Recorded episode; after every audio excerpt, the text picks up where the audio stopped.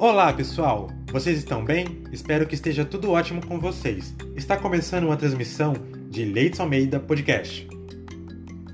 Como você enxerga as coisas à sua volta? Ao acordar pela manhã, muitas vezes não é tão fácil. O sono, a vontade de ficar na cama e deixar o despertador tocar uns 5, 10 ou 15 minutos não resolve é preciso levantar, pois para muitos o dia começa muito cedo.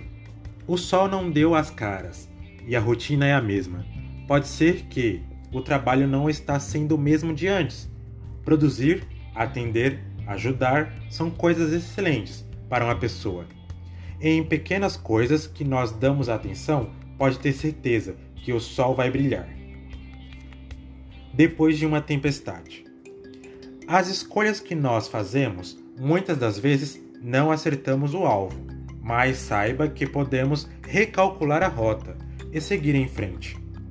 Ter uma visão sobre as coisas à nossa volta pode trazer situações onde você pode se conectar com o seu lado interior.